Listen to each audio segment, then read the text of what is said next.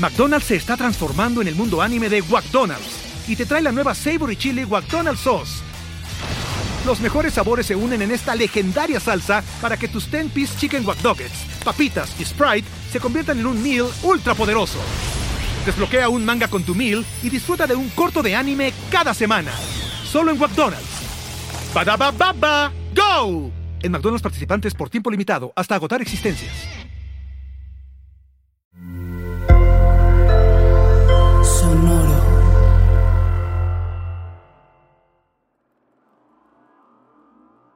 Lo único que podemos hacer para mejorar a este mundo de cómo lo encontramos es a, través de dos cosas. Quienes tenemos hijos o hijas, pues educándolas, educándolos, y quienes trabajamos y quienes estamos enfocados en algún proyecto esperando el futuro, es lo que le da forma a esta palabra que a veces le llamamos solamente futuro. Estoy tratando, como ya notaron, de poner una frase como las que pone don Jorge Alor, que hoy está desde otros lugares remotos del mundo. Yo también los saludo. Mi nombre es Mario Valle. Estoy desde Dubai platicando con ustedes y saludando a mi queridísimo maestro sensei en muchos sentidos, Jaime Limón desde Seattle, Washington. ¿Cómo estás, carnal? Hola, don Mario. Muy bien, gracias. Aquí pasando fríos, con temperaturas, gracias al cambio climático que no habíamos visto aquí, temperaturas bajas la zona de Seattle, pero bien, este, manteniéndonos calientitos al, con el calor de los equipos electrónicos que nos rodean, que también causan el cambio climático. Ahí tienen a Jaime ahí prendiendo la consola Xbox Series X y, acercando sus partes. Con todas las consolas al mismo tiempo para generar calorcito y quemar más árboles. No, no es cierto. Este, y un placer, este, como siempre, estar contigo, este, y con toda la gente que nos escucha y con don Jorge de vía, vía remota esta vez. ¿Qué pasó, Jorge Alor? Así es, querido Mario. Estamos grabando esta ocasión desde la ciudad de Aspen, este pueblito mágico y encerrado aquí porque pues hay una tormenta de nieve terrible que no nos ha permitido salir a esquiar eh, que es a lo que venimos, pero cumpliendo con el deber de grabar nuestro podcast de Mundo Futuro. Pues como acaban de escuchar, Jorge, que normalmente transmite desde su mansión en Acapulco o su mega mansión en Ciudad de México, hoy no está ahí. Hoy estamos en distintos lugares del mundo geográficamente. Yo acá en Dubai, allá el señor en la nieve y bueno, como siempre el buen James Limón está en la nieve si es que está nevando o en el viento o en la lluvia, ¿no, mi James? ¿O qué? Eh, no está nevando, pero estoy en el mismo sótano en el que siempre me encuentro, entonces aquí encerrado. Está bueno, pues, pues bienvenidos, bienvenidas, bienvenides, como siempre. Esto es Mundo Futuro. El principio del fin. Mundo futuro. Mundo futuro. Mundo futuro. El principio del fin. Es una producción de Sonoro. Con Jorge Alor, Mario Valle y Jaime Limón.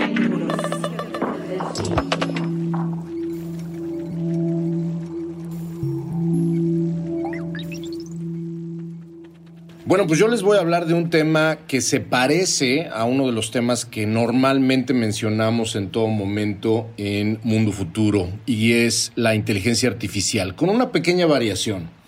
Esta vez les voy a hablar de inteligencia emocional artificial. Mi James, no sé si habías escuchado el término, a mí me explotó la cabeza imaginándome al señor Daniel Goleman robótico, pero me puse a investigar un poco más y no es así. Resulta que hay un montón de investigaciones y de entidades, tanto académicas, científicas y hasta empresariales, ahorita menciono algunas, que están empezando a explorar la manera en la cual se puede usar lo que se llama sistemas de percepción emocional multimodal para que las computadoras y las computadoras que además están dentro de los robots puedan interpretar inputs humanos que les den información complejísima y en tiempo real puedan interpretar toda una gama de expresiones emocionales de los seres humanos, ya sea por voz, por gestos, por tonos o por incluso estructuras gramaticales o estructuras de palabras. A mí me pasó eh, muy, muy personal, digamos, leerlo, porque bueno, una persona muy cercana a mí, que ya es de edad avanzada, eh, pues me ha tocado irla viendo paulatinamente perder un poco como la sensación de sí misma y es triste ver que las personas cuando avanzan en su edad pues se van enfermando mentalmente simplemente porque el cerebro no les da y me acordé mucho James cuando estuve leyendo de esta de esta investigación que hay este tipo de robots que se llaman los SARS, ¿no? Los Socially Assistive Robots, ¿no? Los robots de asistencia social, que son este tipo de sistemas robóticos que están ayudándole a personas de edad avanzada a tomar decisiones, a ser más independientes, a recordarles su medicina, etcétera. Bueno, pues esta es una siguiente fase de este tipo de robots que están de nuevo interpretando a través de algoritmos complejísimos eh, una, una serie de señales emocionales a través de las cuales pueden estos robots, insisto, pueden ser sistemas robóticos o simplemente una computadora que va a darle una respuesta pero con empatía a estas personas. Bueno, pues resulta que hubo una investigación en la Universidad de Denver y una empresa que junto con la Universidad de Denver llamada Dream Face Technologies eh, hizo con 20 personas de edad avanzada y con un robot, ese sí ya era un robot humanoide llamado Ryan. Y estas personas tenían una serie de interacciones, James, con el robot a lo largo de su día, durante cierto espacio de tiempo, y había dos maneras en las cuales podían eh, interactuar con Ryan las personas. Una, con un Ryan empático, con un Ryan que ponía, digamos, las respuestas empáticas y las respuestas con paciencia, con amor, con cariño, hasta suena raro decirlo, pero era un Ryan que estaba cuidando emocionalmente a sus eh, contrapartes humanos. Y el otro Ryan, que era la misma, el mismo robot, pero digamos programado de diferente manera, era un robot que simplemente respondía sin ningún tipo de emoción. Y para sorpresa o no sorpresa de muchos y muchas que nos están escuchando, pues el resultado de esta investigación fue que la conexión emocional que las personas de edad avanzada hicieron con el Ryan emocional fue absolutamente demoledoramente mayor que la conexión emocional y el mood, el ánimo que tenían las personas después de haber convivido con el Ryan empático era completamente otro que las personas cuando habían convivido con el Ryan robótico. Lo cual me hizo pues preguntarme a qué grado a veces juzgamos estos avances tecnológicos de inteligencia artificial pero el resultado final es que 20 personas estuvieron más felices después de interactuar con un robot, mi James. Fíjate que ahorita que estabas platicando me acuerdo de una película del 2012 que se llama El robot y Frank y es justo... Eh, eh, una persona de edad avanzada que no puede ya vivir por su cuenta y que su hijo le compra un robot para que lo cuide. Digo, se pone interesante porque el tipo es un ladrón de joyas y luego involucra al robot, pero película divertida, pero justo me recordó como esa imagen, ¿sabes? De personas mayores necesitando empatía. Y justo la, semana pasada estaba platicando con mi, con mi hija que está estudiando, empezando a estudiar psicología y me decía que uno de los retos más grandes de apoyar y tratar con personas mayores es que cuando tú como persona, pues tienes cierto nivel de empatía, cierto nivel de paciencia que puedes manejar, pero eso se acaba también, ¿no? Y el, poder ser constantemente empático, constantemente paciente, pues suena como un proceso, justo lo que estás diciendo, ¿no? Es algo que podría ser más fácil que un sistema que está programado para, con paciencia, si es necesario 100 veces al día, repetir algo, recordarle a la persona quién es, o eh, es una empatía que, o, una respuesta constante, ¿no? Que no varía dependiendo de si hoy una enfermera pues tuvo un mal día o está cansada, no va a responder igual que un robot o un sistema inteligente.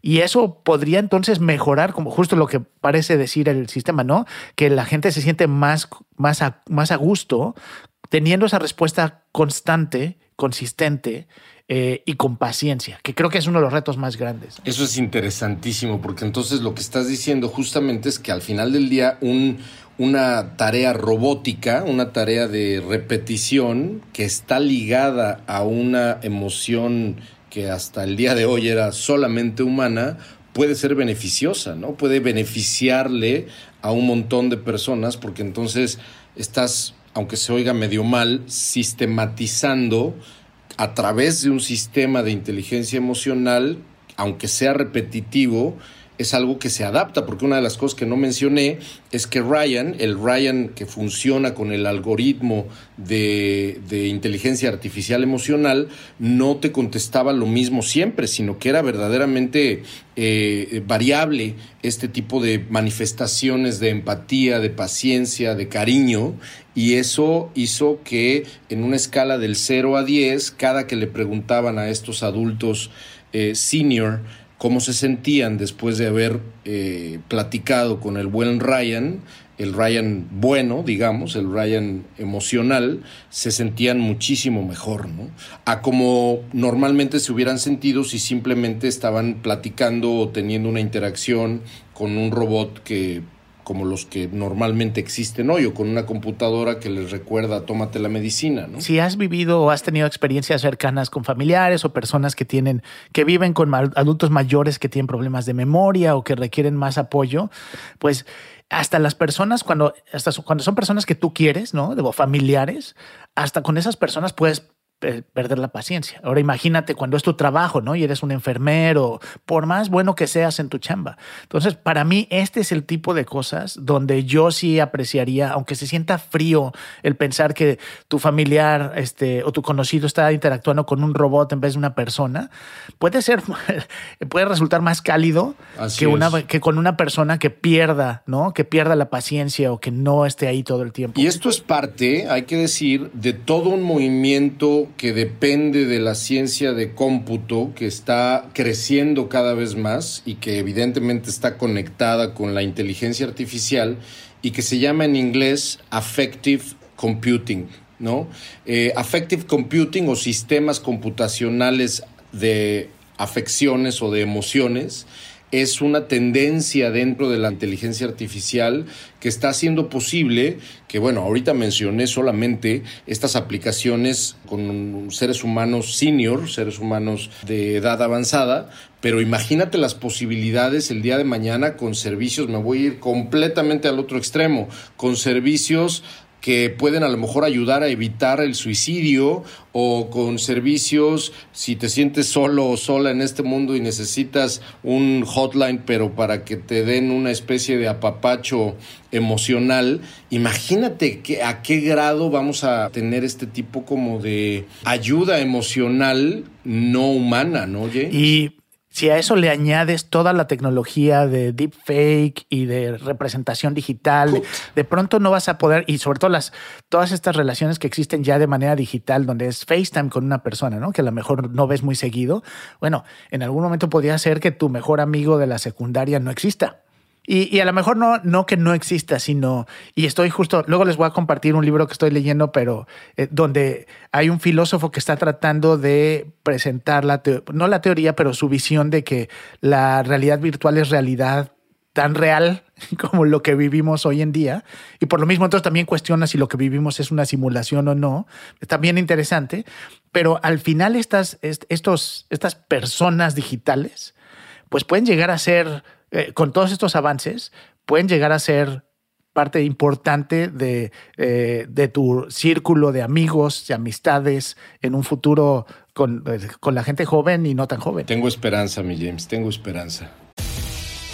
McDonald's se está transformando en el mundo anime de McDonald's y te trae la nueva Savory Chili McDonald's Sauce. Los mejores sabores se unen en esta legendaria salsa para que tus 10-piece chicken wack papitas y Sprite se conviertan en un meal ultra poderoso. Desbloquea un manga con tu meal y disfruta de un corto de anime cada semana. Solo en McDonald's. baba ¡Go! En McDonald's participantes por tiempo limitado hasta agotar existencias.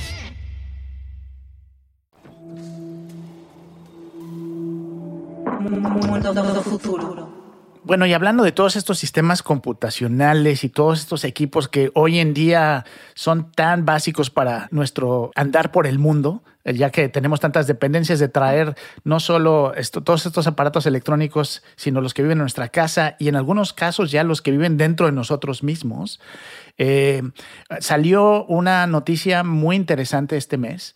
Eh, investigadores en Alemania, en un centro de investigación en Chemnitz, eh, crear una batería que cabe dentro de una partícula de polvo, así como lo escuchan. La batería mide menos de un milímetro cúbico y puede generar hasta 10 horas de energía.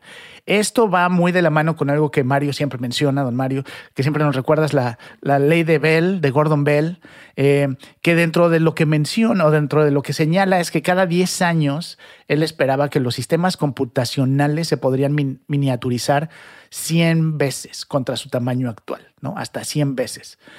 Y aquí estamos hablando de muchísimos aparatos y microchips que requieren de energía y que por el tamaño de las baterías que tenemos actualmente, pues tienen que estar conectados a, cosas que generalmente son más grandes que sí mismas, ¿no? Las baterías son más grandes que los chips tal cual.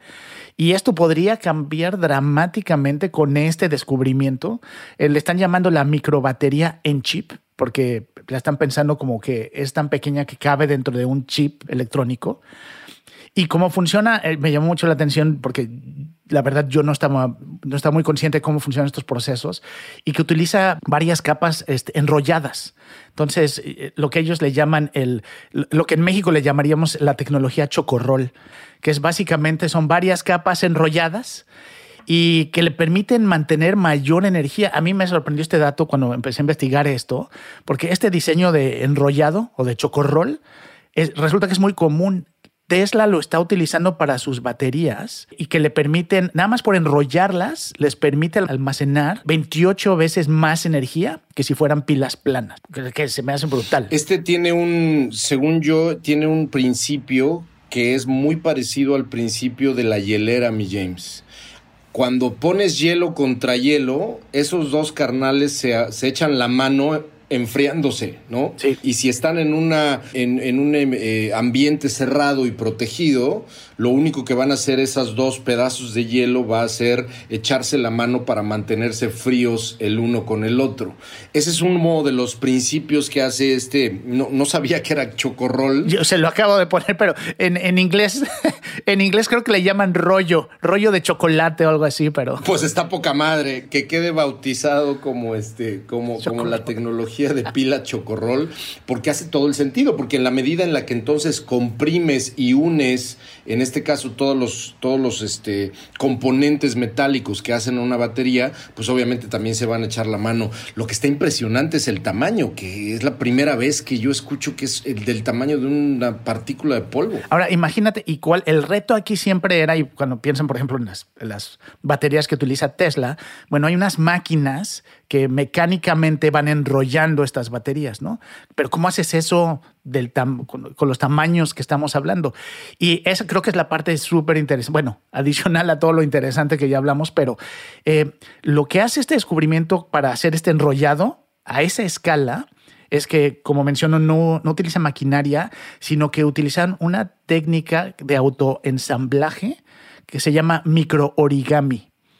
Y cómo funciona es que con la tensión de las capas que van poniendo, las meten en un líquido o están en contacto con un líquido y la reacción de esas capas con ese líquido hace que se enrollen solitas. Entonces no hay un aparato mecánico que las enrolle, sino que a través de la química y la física de los, de los elementos que están utilizando, se enrollan solitas y entonces ya quedan enrolladas. Y de hecho se pueden ensamblar y hasta conectar. Entonces cuando hablamos de 10 horas es 10 horas por batería, pero podrían poner varias baterías conectadas. Y ya una vez que tienes baterías de ese tamaño, los usos y la imaginación de todo lo que podrías hacer es... No, hombre, ponerse la pila ahora va a ser como este, hacer una aspiración de un polvito o algo así. No, ponte la pila, entonces aspirando baterías. Exactamente. No, cuide, cuide su salud, este, querido y querida podescucha, cuide su salud. Eh, pero es impresionante. Sí, fíjate que lo que están viendo es te imaginarás, Mario, toda la cantidad de, usos que podría tener esta tecnología. Están hablando de microrobots, de implantes, sobre todo están pensando en cosas que podrían ir adentro del cuerpo humano. Todo esto que siempre hemos hablado, ¿no? De que un microrobot, un nanorobot podría estar dentro de tu torrente sanguíneo soltando este, medicina o eh, checándote, sobre todo sensores, ¿no? Es lo que quieren hacer. Y otra de las cosas son aparatos ultra flexibles.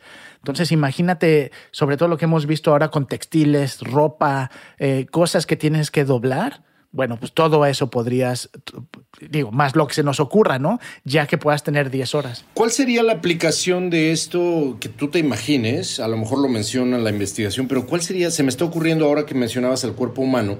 ¿Cuál sería la aplicación de esto en nanotecnología para, por ejemplo, tratamientos. ¿Te acuerdas que hemos platicado, por ejemplo, de estos pequeños robots eh, con base de nanotecnología que están diseñados para estar dentro de por vida en tu cuerpo y soltarte, por ejemplo, de vez en cuando ciertas dosis de medicamentos o moverse a lo largo de tu cuerpo para tratar algún tipo de monitoreo, etcétera.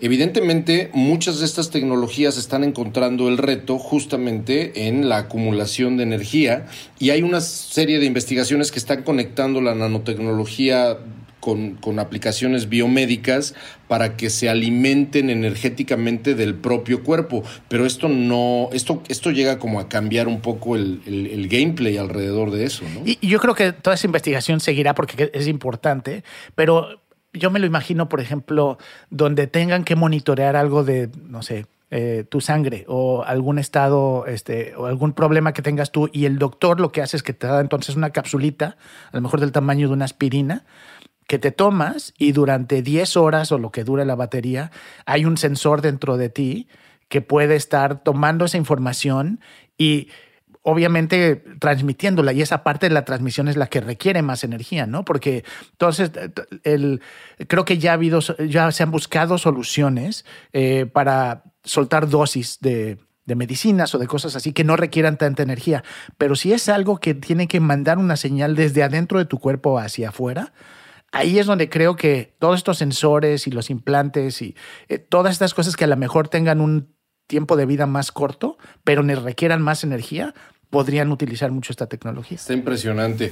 Estas pilas son eh, marca Duracell, pero en lugar de un conejo eh, ahora va a ser más bien un tardígrado, cabrón. Un tardígrado que son estas como gusanos diminutos que dicen que pueden vivir en Marte y que han estado con nosotros millones de años que tienen una cara muy tierna, que se llaman tardígrados, y entonces yo sé que es un mal dad joke, pero me imaginé perfecto a estos güeyes no, no deteniéndose en ningún momento. Aunque si los busca usted en internet y ve la foto, sería una campaña que podría darle pesadillas a los niños, pero este, porque no son, no son seres muy, no son muy fotogénicos, pero. Son guapos, los tardígrados, son guapos. pero sí, al, al final la energía entonces se vuelve subatómica, ¿no? Y echarse un polvo va a tener un significado completamente distinto después de esta revolución tecnológica.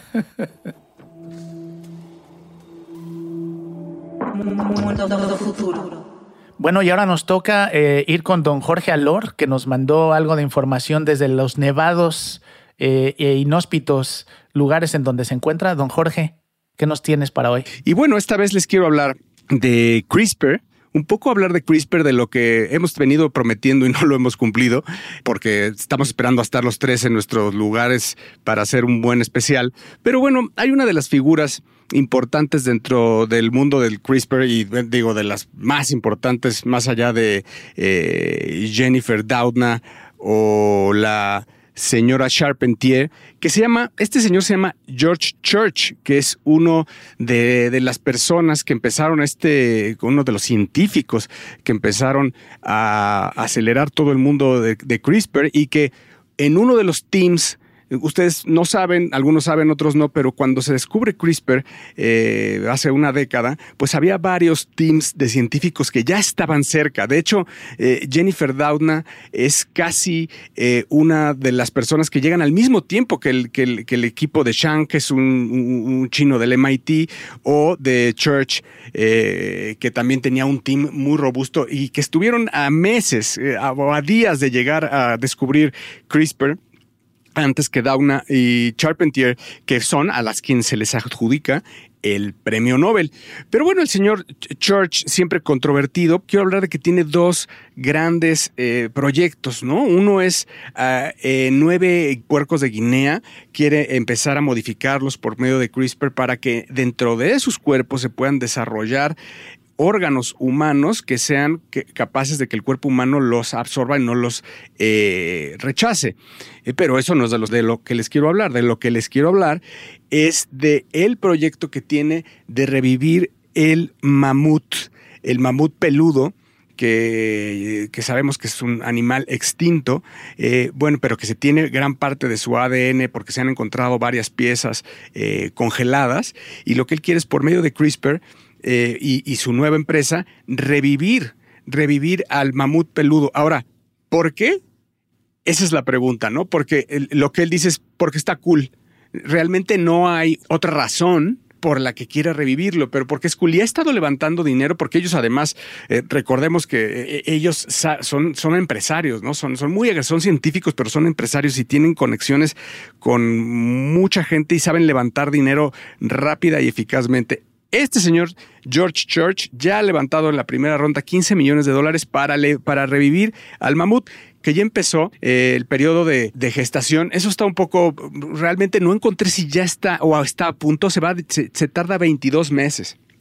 22 meses en salir. Y esto me recuerda un poco, eh, James, eh, Jaime, a, lo que hemos hablado ya en, este, en este programa, pero que fue un artículo que escribí en una de las revistas Sputnik que, que, era, eh, no me acuerdo cómo se llamaba, pero era como, como, estamos reviviendo, esto lo escribí hace 20 años y estamos reviviendo, estamos llegando a ese mismo punto donde decíamos que íbamos a poder ser capaces de revivir a animales que están completamente extintos o a poderles editar ciertas características de las personalidades. Esto quiere decir, en el artículo me acuerdo que, podría, que, escribí que podía haber panteras, o sea, alguien podría adoptar una pantera que eh, no tuviera el gen de la agresividad, por ejemplo, que no tuviera colmillos, pero que fuera un animal que tuviera, que fuera con el carácter quizá de un perro y lo pudieras tener en tu casa sin tener eh, ningún daño, o, poder revivir animales extintos y tenerlos exóticos, etcétera. Como un, es un startup,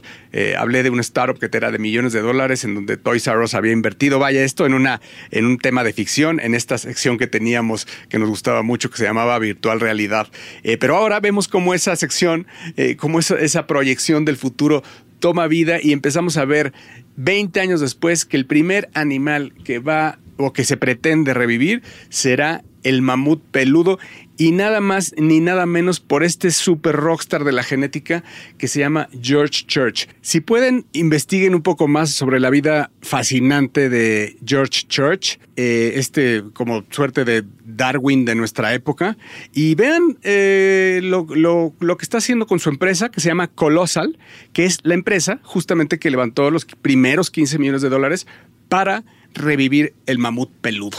Así que aquí estamos los seres humanos haciendo cosas porque son cool, pero pues estas cosas sin duda nos llevan a otras y otros descubrimientos.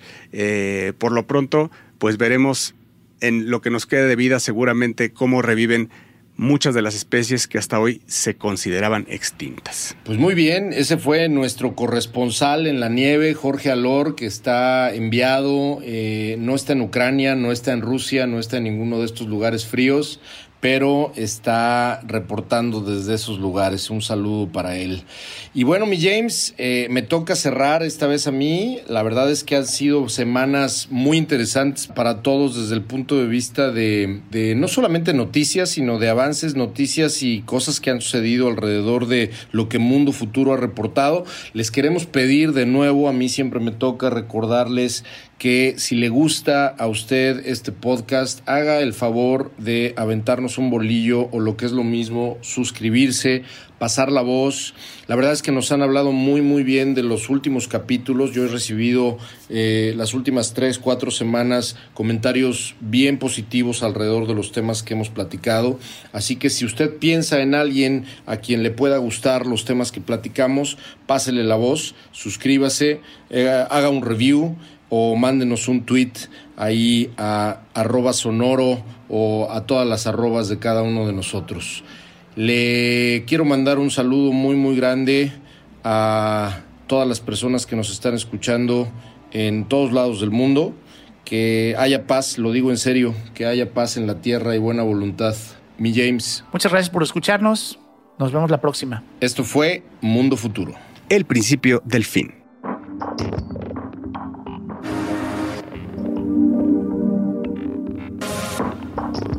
Mundo Futuro. Mundo Futuro es una producción de Sonoro. Suscríbete a Mundo Futuro en Spotify, Apple Podcasts o en tu plataforma predilecta de streaming.